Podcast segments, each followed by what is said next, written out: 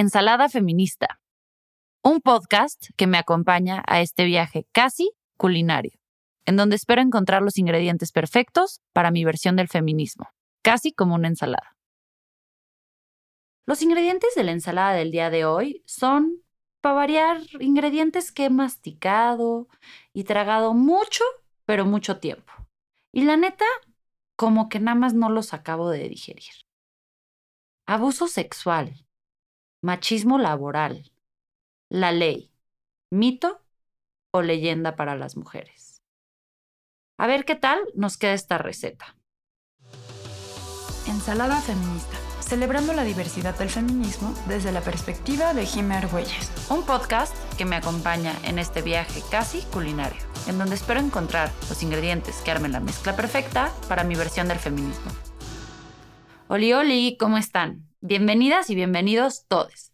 Yo soy Jimmy Argüelles y este es el primer episodio de un gran proyecto que se llama Ensalada Feminista.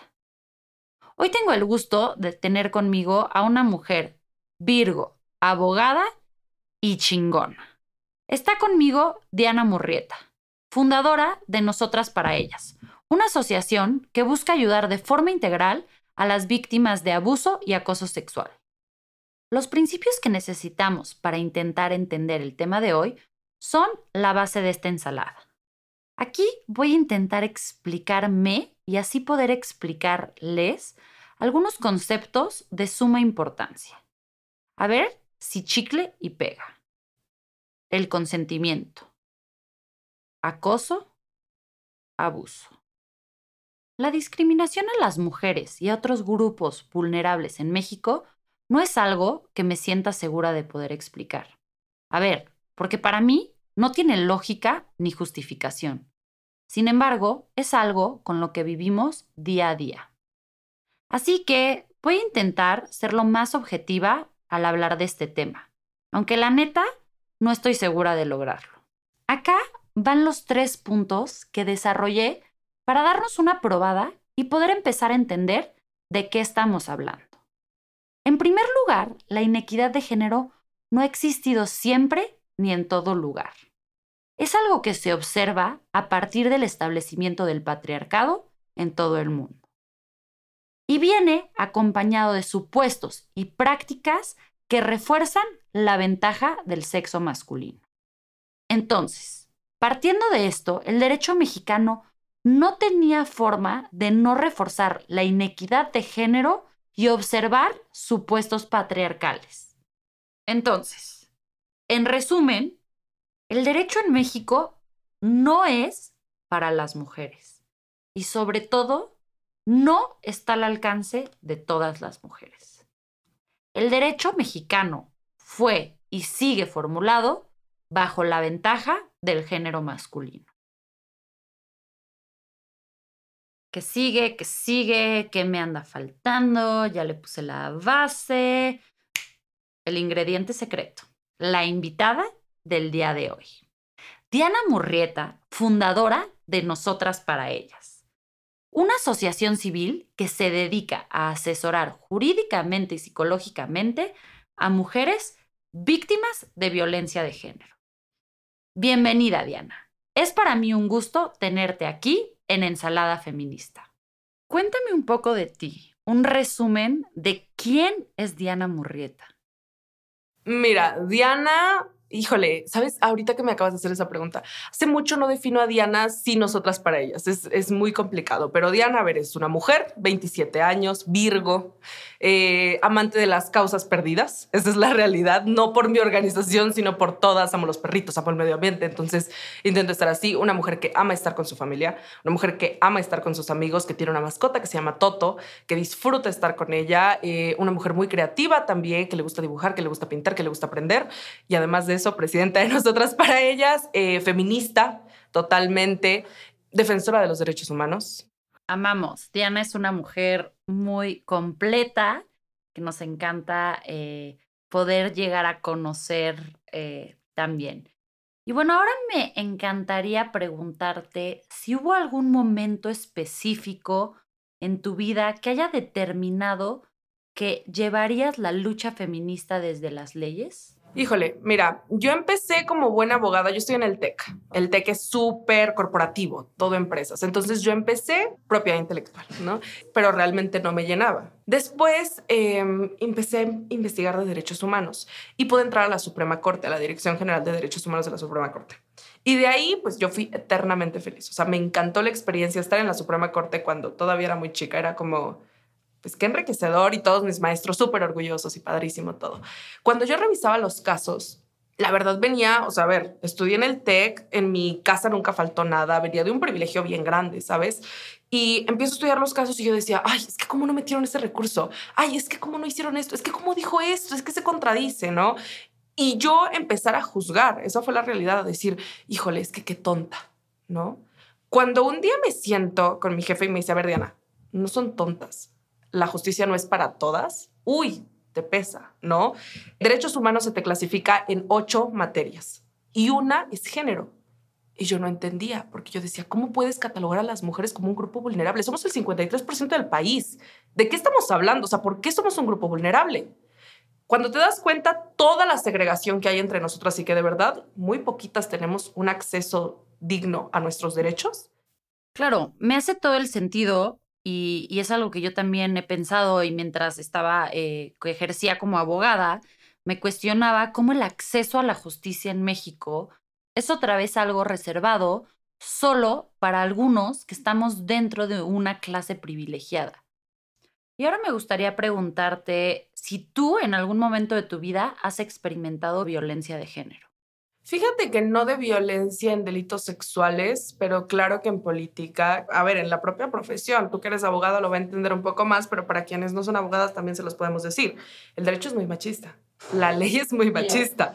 Entonces yo te puedo hablar de experiencias desde que estudiaba, de, de verdad a mí decirme, maestros, de tú vas a terminar poniendo uñas o cámbiate de carrera, deberías de ser enfermera. Y a ver, no hay ninguna profesión mala pero el querer de meditar un esfuerzo que yo estoy haciendo está bien duro. De una carrera que la mayoría son hombres, ¿no? Y ahora que vengo y me meto al derecho penal, en el cual son instituciones los hombres que están en el derecho penal, y digo hombres, porque de verdad, mencióname cinco abogados penalistas y no hay muchas. Y las que hay y que yo te pudiera decir vienen de organizaciones civiles, porque no se nos da el espacio, ¿no? Entonces, eh, desde principio hablar de violencia por parte de una familia que fue muy patriarcal, que ahorita ya todos nos estamos deconstruyendo como, como debería de ser, em, y de hablarte de una profesión que claramente a mí de niña no me bajan, a mí, o sea, de, de situaciones, y hay un despacho de abogados que recuerdo que en fiscalía dijo, esta niña, literalmente, esta niña es más activista que abogada. Y te lo juro, Jimé, es el mejor insulto que me han dado en la vida. Si tú ves la diferencia entre tú y yo, me alegra muchísimo me alegra demasiado, o sea, de verdad. Entonces llega un punto en el que claro que eres violentada. A ver, defender este tipo de casos tampoco es fácil. Aquí estamos hablando de casos de agresores que no han tenido escrúpulo alguno. Entonces, claro que llegan amenazas, claro que a mí me llegan mensajes de te voy a hacer tal, te voy fotos que no estoy pidiendo. Es esta parte, el famoso techo de cristal, ¿no? Entonces te dicen, no, es que hay abogadas muy exitosas. Sí, pero hay ramas que no. A ver, vámonos. Notarías, 250 en la ciudad. ¿Cuántas son mujeres? 14. Así de fácil. Mujeres penalistas, ¿cuántas hay en la ciudad? Deben de haber bastantes, pero a ver, dime los nombres de los mejores penalistas que conoces. Todos son hombres, ¿no? Entonces llega un punto en el que estás en el 2021 y sigues peleando por poder decidir sobre tu cuerpo.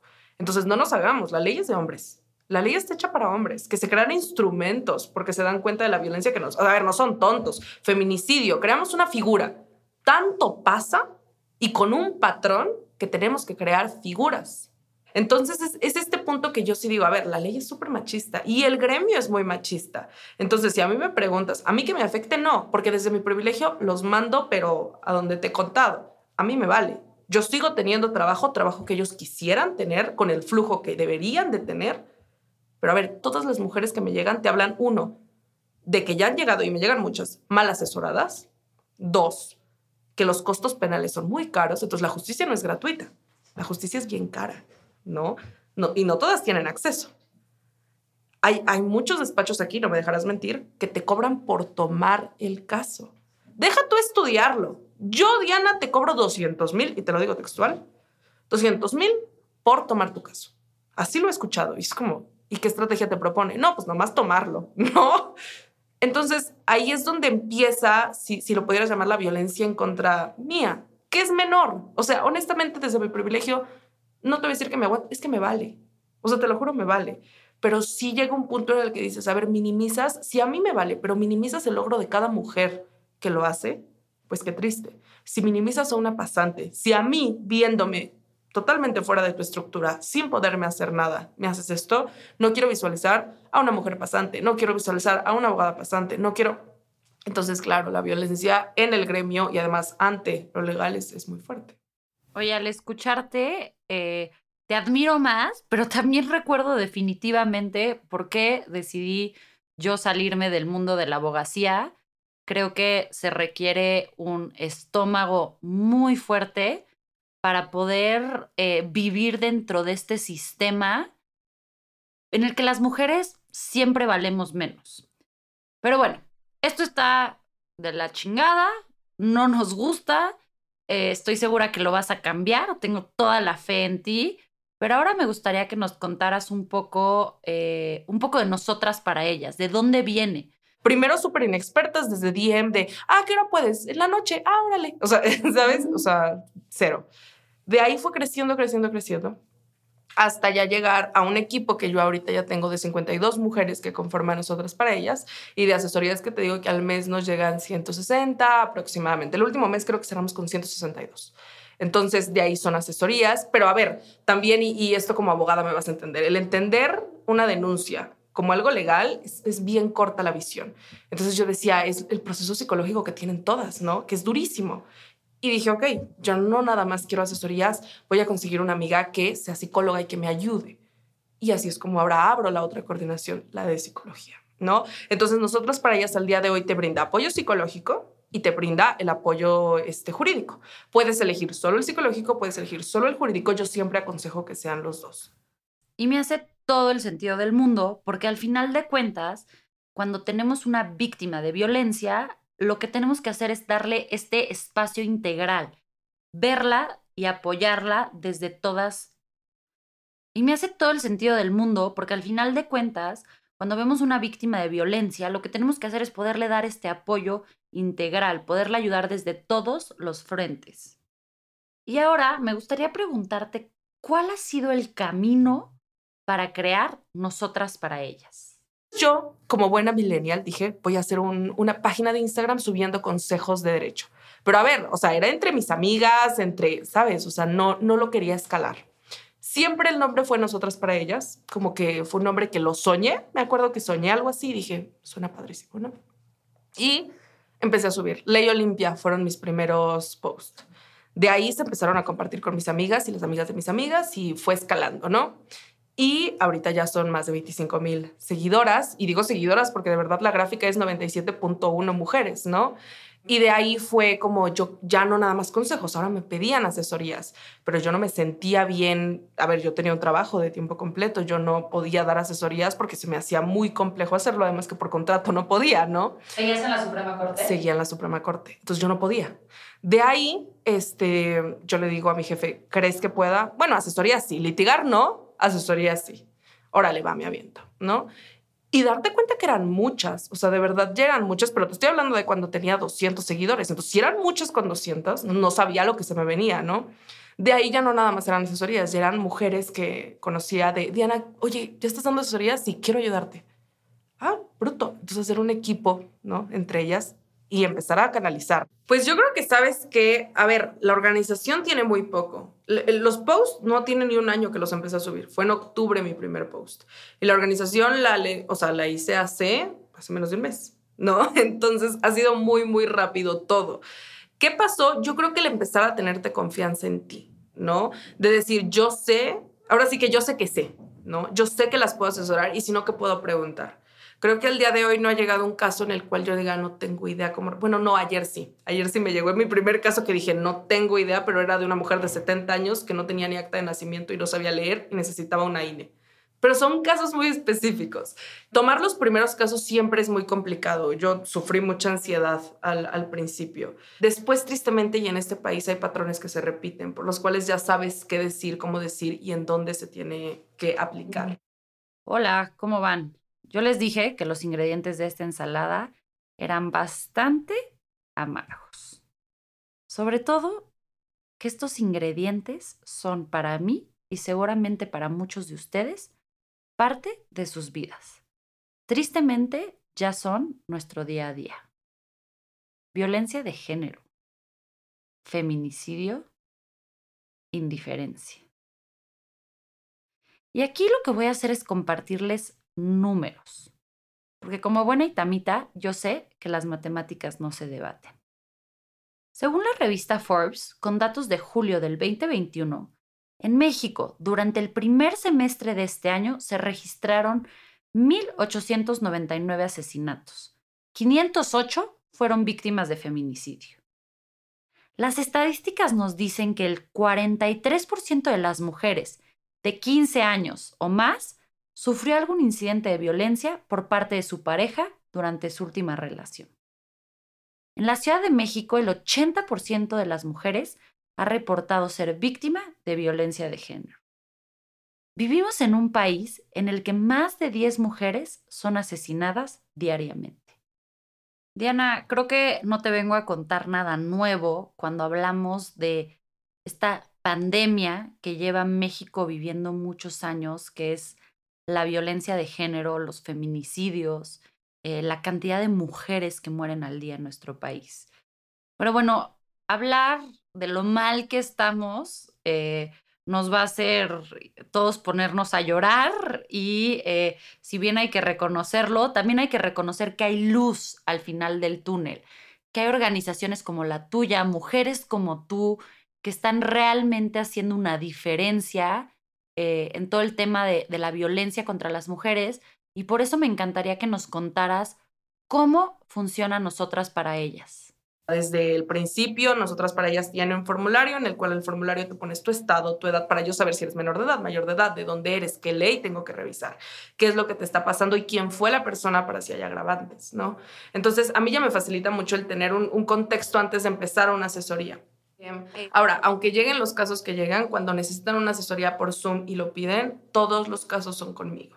En eso he tenido la ética correspondiente de decir, la primera persona que escucha una víctima y muchas veces soy la primera persona a la que se lo cuentan, tiene que tener todo el respaldo y creerle, porque eso te puede desincentivar muchísimas cosas. Deja tú la denuncia, el validar lo que te pasó, ¿no? Entonces, he perfeccionado, obviamente al principio no dudo que haya tenido mis tropiezos como todas, pero honestamente ya después de seis meses de hacer esto diario, y es que lo hago diario, pues ya tiene cierta, cierta este, facilidad, por así decirlo, ¿no? Va, entonces, eh, lo primero que hace una mujer es entrar a través del formulario, es el primer contacto que tienen con ustedes. Y después quiero decir que me encanta que el primer contacto siempre sea contigo, porque creo que ahí está esta pieza clave de la validación que necesitan todas estas historias, de la validación que las víctimas necesitan, no solo de la sociedad sobre lo que les ha sucedido, pero de ellas mismas poder validar su historia. Y creo que este paso de, de, de decir, voy a aceptar lo que me sucedió, voy a aceptar que soy una víctima, es de los pasos más difíciles que una mujer puede dar. Y entonces te preguntaría desde tu experiencia, ¿qué debe entender una mujer cuando decide proceder ante un delito contra ella?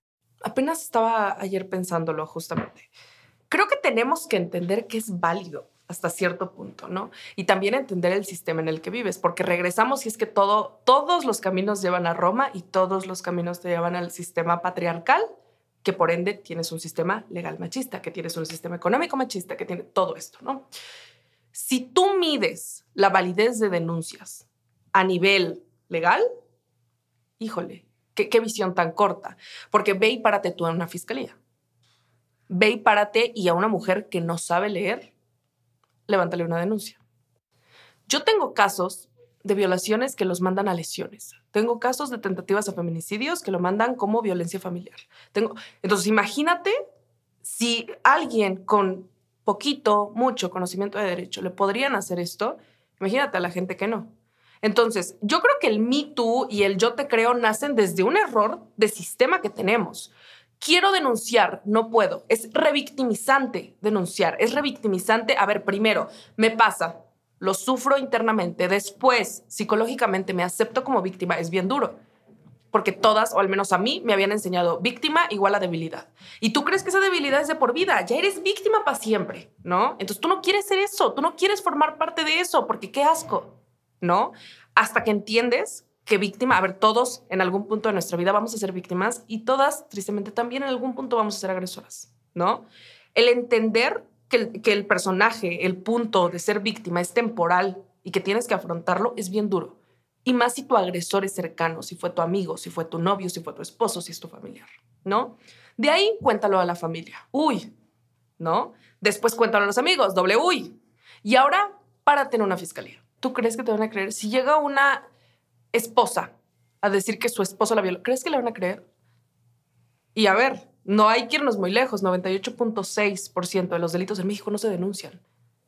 ¿Y por qué no se denuncian? Entonces puedes decir, ay, no es que les da hueva. No, si entiendes que la justicia ni es gratuita, ni es accesible, ni es para todos y no te vayas tan lejos, ¿quiénes están en los reclusorios? Mayoritariamente no es la gente culpable. Entonces hay que entender el sistema como es. O sea, no, no es fácil denunciar, no es accesible denunciar, no es gratuito denunciar y no muchos tienen las redes de apoyo para poderlo hacer. Y dices, existen abogados de oficio. ¿Qué tipo de abogados? ¿Y cuánta es su carga? ¿No? Entonces, el entender y decir es que la legalidad te da validez, no forzosamente. O sea, no forzosamente. Entiendo el movimiento, entiendo la lucha de quererlo sacar. Y también yo es donde digo, a ver, ponte en la situación, ¿tú crees que es fácil exponerte como víctima de acuerdo a todo lo que nosotras vivimos? El ahora que te reconozcan por lo que te pasó, no cualquiera lo habla y no cualquiera lo hace público. Y si lo está haciendo público es por un hartazgo, un miedo inmenso. Yo creo que es más difícil el después. O sea, honestamente, porque es revivir todo. ¿No? Y es contárselo primero a uno, luego a otro, luego a otro, y luego haces tus periciales y luego ah, llevas todo, ¿no? Tú llevas todas tus pruebas para que te digan que no procedió. Y ahora, ok, procede, ahora velo en juicio. No, entonces, pues claramente la denuncia no es que no es para todas, pero no todas están dispuestas a asumir la carga emocional que conlleva. Y es igual de válido, porque honestamente yo, Diana, siendo quien soy, haciendo lo que hago, te lo digo de corazón, yo no sé si denunciarías en cómo está el sistema. No, concuerdo totalmente contigo. O sea, yo no sé si estando en esa situación eh, denunciaría, qué haría, porque creo que no hay niña que haya crecido en México, mujer eh, que vive en este país, que no haya escuchado estas historias de terror de cómo si vas a, una, eh, a un ministerio público a denunciar, vas a volver a sufrir violencia, que se van a reír de ti, que no te van a creer, que te van a culpabilizar. O sea, esta revictimización de las mujeres es muy fuerte y muy sistemática. Ahora te quiero preguntar, ¿qué onda con esta palabra, este tema específicamente que está en boca de todes, pero no me queda claro que sepamos definir correctamente? ¿Qué onda con el acoso? ¿Qué es? ¿Qué no es? Hablemos de abuso, de consentimiento, de consensuar. A ver, primero es una parte que tú estás como desmenuzando muy bien, el consentimiento. ¿Qué es consentimiento? Tú y yo legalmente podemos hablar de cada materia que es consentimiento, pero vámonos a la penal. Consentimiento es un sí expreso. Así de fácil. Si no fue un sí, todo lo demás es delito. Oye, pero es que me convenció y es que me dijo que si no se iba a matar y pues le tuve que decir que sí. Eso no es un sí, ¿sabes? El sí tiene que ser seguro, el sí tiene que venir sin coacción, el sí tiene que venir de ti. Si tú te sentiste presionada, no es un sí, aunque lo hayas dado, ¿no? Después de ya hablar del consentimiento y de decir, así de claro es, no hay muchas reglas, es así, ¿no? Vámonos a qué pasa. Un sí se tiene que dar consciente. Un sí lo tiene que dar una mayor de edad. O sea, así de fácil. Un sí te lo tiene que dar por cada acto no porque estés casada, es un sí para toda la vida y yo nunca he visto un acta de matrimonio donde dices que te sometes a dar relaciones sexuales continuas, ¿no? Ajá, o sea, cada acto conlleva un consentimiento, así de fácil. Entonces, ya entendí lo que es un sí, si me coaccionan, no es un sí, si yo me siento presionada, no es un sí, si me están amenazando, no es un sí. ¿Qué sigue? Depende qué te pase, depende tu delito. Acoso, que es el delito menos grave en cuanto a delitos sexuales. Son palabras, son miradas. Yo siempre, siempre pongo el ejemplo entre mujeres. Si yo platico contigo y te digo, ay, ¿qué crees? Venía en la calle y un señor me vio, tú me vas a entender qué mirada porque tú la has sentido. Pero si le dices a un hombre, te va a decir, ¿y luego? Pero tú sabes cuándo son lascivas. ¿Tú, ¿Por qué lo sientes? Porque tristemente hasta desde niña te lo hacen. Entonces, eso es acoso. Vámonos a palabras, vulgaridades, chiflidos que a ti te afecten y que, a ver, hemos normalizado tanto, tantas cosas para que no duelan, pero duelen. Hay, hay, hay, mujeres que les puede afectar muchísimo. O sea, a mí, de verdad, yo ya soy de las que pita dedo y listo, pero honestamente, yo soy yo y cualquiera es diferente y puede hacerlo, ¿no? Abuso es cuando ya hay tocamientos, ¿no? O sea, cuando ya viene una parte que ya rebasó tu esfera, que ya está haciendo hacia tu cuerpo. Violación es muy clara, ¿no? Es la penetración anal, vaginal, bucal y también hay una violación equiparada que es ante objetos, ¿no? O sea, puede ser que ingrese a ti un objeto, un miembro o algo del cuerpo, ¿no? Entonces, los delitos sexuales se clasifican. Ahora, también tienen clasificaciones por edades, ¿no? Si es por edades agravado, también estaríamos hablando de delitos sobre menores de edad también. Eh, si es en tu trabajo, tiene otra figura. Si es alguien en tu familia, es por otro sentido. Si es un servidor público, se convierte en federal. Entonces, tienes que ver muy bien el contexto de la víctima para poder decir cuál es el delito real que le ocurrió y cómo se debería de proceder. Pero en, en teoría con que entiendan lo que es el consentimiento, con que sepan hasta dónde llegó el sí y por qué llegó el sí. Si dices, yo quería desde el principio, perfecto, felicidades. Pero si fue mediante una coacción, mediante una amenaza, mediante un posible daño, pues eso no es un sí, ¿no? Y es que yo creo que no tenemos una cultura de entender esto, de entender qué es sí, qué es consentimiento. ¿Cuántas de nosotros no eh, crecimos pensando que siempre teníamos que decir que sí o si ya habíamos dicho que sí en algún momento era un sí para siempre? O sea, si ya eras su novia, ya dabas tu consentimiento expreso y vitalicio para cualquier acto. Eh, ¿Cuántas de nosotras no, no nos... ¿Cuántas de nosotras no estuvimos en situaciones en las que no podía ser un sí consciente? Perdón, pero si tienes 16 años y te bebiste medio pomo de Bacardí, no es un sí consciente. Entonces, eh, creo que esta explicación que nos das, el poder hablar de qué sí es consentimiento y qué no, es súper importante para todos, porque también eh, los hombres lo tienen que aprender, así como las mujeres tenemos que saber que podemos dar nuestro consentimiento o no darlo, un hombre también tiene que saber cuando sí es un sí y cuando no, no es no, porque en esta cultura estamos acostumbradas a que a los hombres se les dice, si te dice que no es sí. Entonces, al final esto es como el cuento de nunca acabar. Diana, ahora quiero platicar de este tema tabú que ya hace algunos años empezó a, mover mucho, pero que cada vez más se habla, que es este tema de la denuncia social versus la denuncia legal. Y es que pareciera broma, pero movimientos tan importantes como el Me son atacados por la falta de denuncias legales.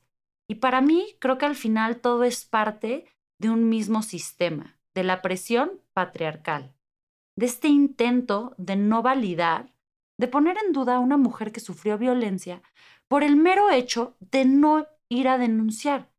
Y es que parece chiste, pero es anécdota el hecho que estas mujeres tienen que ir a denunciar en un sistema que es totalmente violento hacia ellas.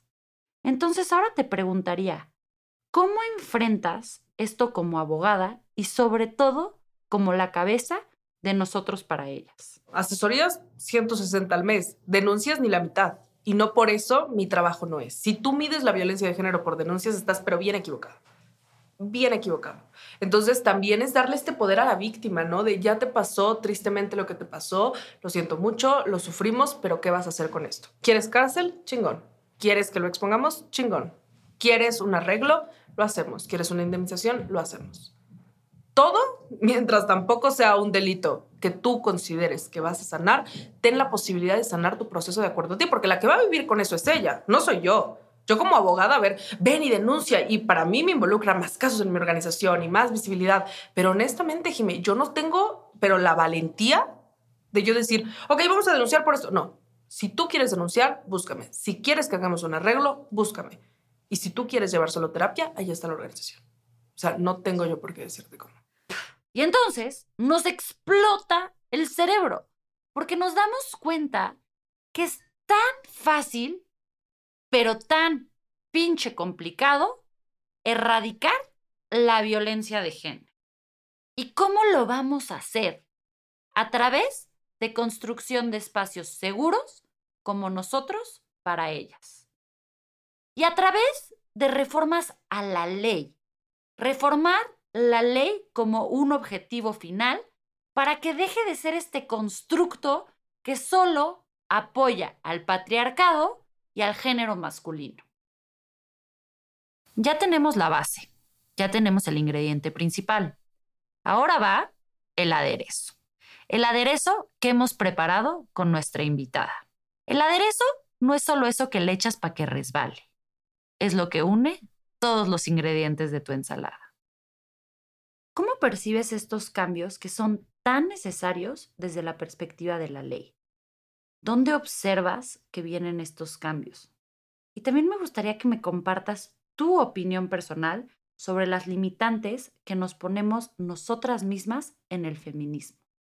Fíjate que, a ver, sí, sí vamos caminando. Al, darnos a la mujer la posibilidad de estar en un foro como es una Cámara de Senadores, como una Cámara de Diputados, también empezamos a decir, hey, yo también quiero opinar, ¿no? Yo, también quiero decir algo, ¿no? Eh, el sistema claro, a ver, y esto es algo que muchos hombres lo dicen, ¿no? La ley nunca dice que exclusivo a los hombres, no.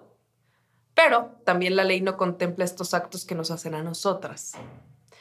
Creo que sí eh, tenemos una ley relativamente justa. Creo que hay figuras que todavía deberían de cambiar. Prescripción en delitos sexuales es la más, por ejemplo, para mí. Em, esta parte de darle acceso a una carpeta de investigación antes de tiempo a un agresor también a mí se me hace un error. Porque, a ver, en una carpeta viene todo lo que te pasó y es súper revictimizante que ahora él lo lea de cuánto, te cuánto sufriste, cuánto te dolió, cuánto, o sea, creo que todavía hay figuras que yo profesionalmente te digo, a mí me gustaría que esto cambiara, a mí esto no me gusta, pero honestamente creo que sí vamos caminando. Me vuela la cabeza que de verdad en cuatro estados del país el aborto sea legal, o sea, eso sí me vuela la cabeza.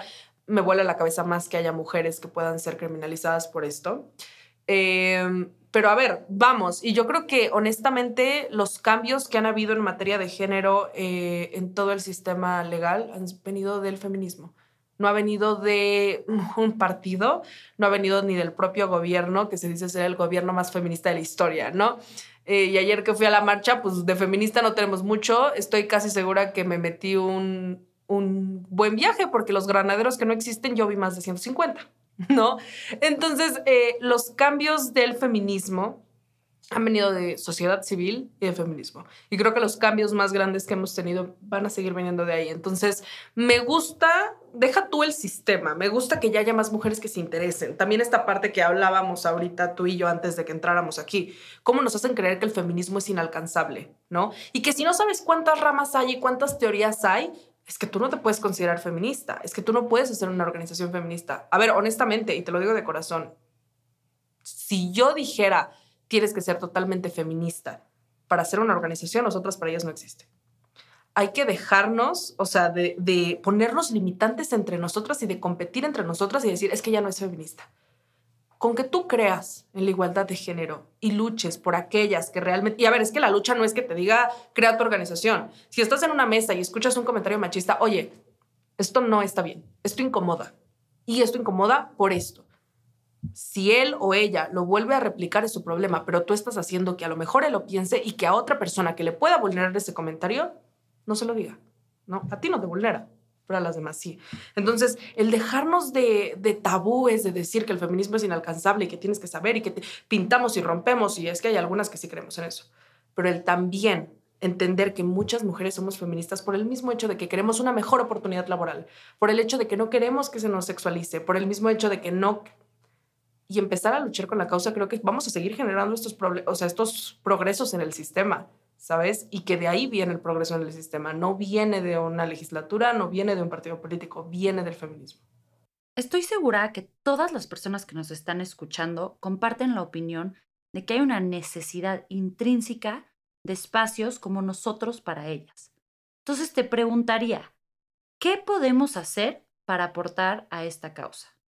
Tenemos una página de internet, se llama nosotrasparellas.org. Ahí vienen pestañitas. Hay mil maneras de apoyar. Primero, la más fácil, donando, ¿no? Ahí está el link de, de, donar. Segundo, si tú dices, yo quiero aprender, no nada más quiero donar, quiero aprender, tenemos talleres y cursos todos los fines de mes, ¿no? Entonces vienen temas desde feminismo, que tengo todo un equipo de ramas. Si te gusta adentrarte como esta parte de ramas y límites y, y este, precursoras y todo eso, hay, hay cursos de eso. Si te gusta más lo legal, vámonos a, a temas de delitos sexuales sexuales, vámonos a temas de feminicidio, perspectiva de género, todo lo que involucra. Y también tenemos como todos los talleres que involucran psicología, ¿no? Amor propio, este, estos temas ahorita que están muy en tendencia de gordofobia, también estos, estos temas de victimizaciones, de todo lo que involucra como dentro de un núcleo familiar. Entonces está ahí donar, hay cursos, también compartiendo post stories, porque la verdad es que yo no me guío por los números que tenga mi plataforma o, por cualquier otra cosa, pero siempre llegan más víctimas y para mí es importante seguir siendo este canal abierto, ¿no? Al ser una ONG, lo que me importa más que muchas cosas, y pues esa es la realidad, es que las víctimas tengan un lugar que digan, no, ahí, ¿sabes? Ahí puedo llegar y decirlo y va a haber alguien que me escuche y voy a estar canalizada y voy a tener mi atención psicológica, que a veces, o sea, te pasa esto y no sabes a dónde ir, con quién ir y aquí nosotras te, decimos, a ver, ¿Quieres psicología? Aquí está. ¿Quieres lo legal? Aquí está. ¿No quieres lo legal? Sigue en la psicología, métete a cursos, métete a talleres, ve cómo tú sanas de acuerdo a esto. Pero no, ni obligamos a la denuncia, ni obligamos, creo que obligo más a ir a terapia que a denunciar, ¿no? Entonces, esas son las maneras de apoyar a nosotras para ellas. Diana, no dejas de asombrarme. Te admiro no solo como mujer, sino como persona, porque me queda claro que has decidido que tu día a día es una batalla contra este monstruo tan grande que es la violencia de género. Creo que es fuertísimo lo que vives todos los días y te preguntaría, ¿cómo llevas esto? Hay noches que me deprimen, honestamente. Eh, también la terapia ha sido muy importante para mí porque es también entender que esos problemas no son tuyos y que tienes que dejarlos soltar por tu bienestar, ¿no? Entonces puede llegar el día de hoy una mujer que su esposo la intentó asesinar y al día siguiente te puede decir que ya lo perdonó y aunque tú te claves y lo quieras hacer, pues es que no es tu problema, ¿no? Entonces también es, es este, entender cómo funciona el de, desapegarte mucho de los problemas que son y también dar la, la asesoría de la manera más ética posible y también desde la perspectiva de género de decirte creo, porque tu historia no es la primera que escucho como tal. Y siempre, casi siempre, no siempre, pero llegan y te dicen, es que sabes que, es que no sé cómo decírselo, es que mi tío me, yo es como, o sea, quisiera decirte que no lo había escuchado. Ya hasta mi equipo me dicen, es que el día que Diana llegue y diga, esto, ahora sí, no, ahora sí ya lo traemos, qué susto. Porque a mí ya llegó un punto en el que ya el asombro pues, se me quitó. Ya, ya, ya está así. Ahora sí, Diana, ya para cerrar, ¿qué sigue? ¿En qué anda Diana Murrieta en estos momentos? ¿Con qué se come su ensalada? Eh, pues viene mucho trabajo, viene demasiado trabajo como, como siempre, pero viene también esta parte de ya empezar a ser visible, ¿no? Honestamente, yo soy de las que yo en mi oficina estoy contenta, hago lo que me gusta, pero empecé a platicar con medios y era también es importante visibilizar las cosas que tú haces y lo que se vive. Entonces nosotras para ellas está empezando a tener como cambios de estructura. Eh, ya al cumplir un año mi primer post, que de verdad se me hace muy poquito para todo lo que he vivido, eh, también empieza nosotras para ellas a tener columnas en periódicos, también empieza a salir en programas. Entonces también esta parte de visibilizar masivamente el mensaje y la lucha, además de cursos internos entre nosotras, además de capacitarnos entre nosotras y pues seguir recibiendo asesorías. Eso es lo que sigue. Ha sido para mí un gusto tenerte en este primer episodio de Ensalada Feminista. Te doy las gracias y me despido segura de que nos volveremos a encontrar para más recetas, más charlas y muchas más colaboraciones. Pues bueno, Amix, creo que este primer viaje culinario ha sido intenso, sabores duros, sabores eh, que pican, que enchilan, sabores que nos hacen llorar, pero sabores que nos abren los ojos. Creo que eh, la realidad de lo que vivimos las mujeres en México es algo que nos cuesta ver muchas veces. Creo que es muy difícil voltear a ver la historia de una misma. Eh, creo que es más fácil, como dice Diana, a veces, güey, pintar dedo y mandar todos a la chingada y decir, yo no soy una estadística más, pero recordemos que es alrededor del 80% de las mujeres en México que han sufrido algún tipo de violencia de género de sus parejas. Eso ni siquiera habla de personas randy, no habla de tu familia, no habla de tus amigos, de tus profesores, de tus jefes, eh, de, güey, ir por la calle y alguien te grite. Creo que no hay mujer en México que no haya eh, vivido estas circunstancias y yo me incluyo y creo que durante muchos años de mi vida navegué con una bandera de que yo nunca había sido una víctima de nada. Pero algo que está sucediendo hoy en mí y creo que en muchas de nosotras es que nos damos cuenta que esas cosas que normalizábamos, que esas cosas que para nosotros eran parte de, de ser mujer, de crecer, no están bien. No están bien que te empedes y que te levantes al día siguiente sin saber si estuviste con alguien o no. No está bien que tu pareja, por el pinche solo hecho de ser tu pareja, espera que tengas relaciones sexual con él o con ella, porque creo que algo importante es que no podemos solo hablar de parejas heterosexuales, hay que ser inclusivos. Yo estoy hablando desde lo que yo conozco y, y creo que lo importante es reconocer que no tenemos que normalizar la violencia, tenemos que abrir los ojos. Y esto es culero. Creo que de las cosas que más me han costado hacer a mí en mi vida es voltear a ver mi propia historia, es abrir los ojos a lo que he vivido, a lo que ha sucedido por pánico, por pánico y miedo a entender mi historia. Pero la realidad es que no podemos dejar que el miedo nos detenga, porque a Mix, aquí, el miedo no nos va a determinar. Muchas gracias por ser parte del viaje del día de hoy. Sin duda, me quedo con varios ricos ingredientes de esta charla con elementos que definitivamente suman a mi recetario personal. Nos escuchamos la próxima vez con más. Más mujeres que a través del feminismo cambian esta idea que se me ha impuesto. Más temas para deconstruir y más ensaladas para crear.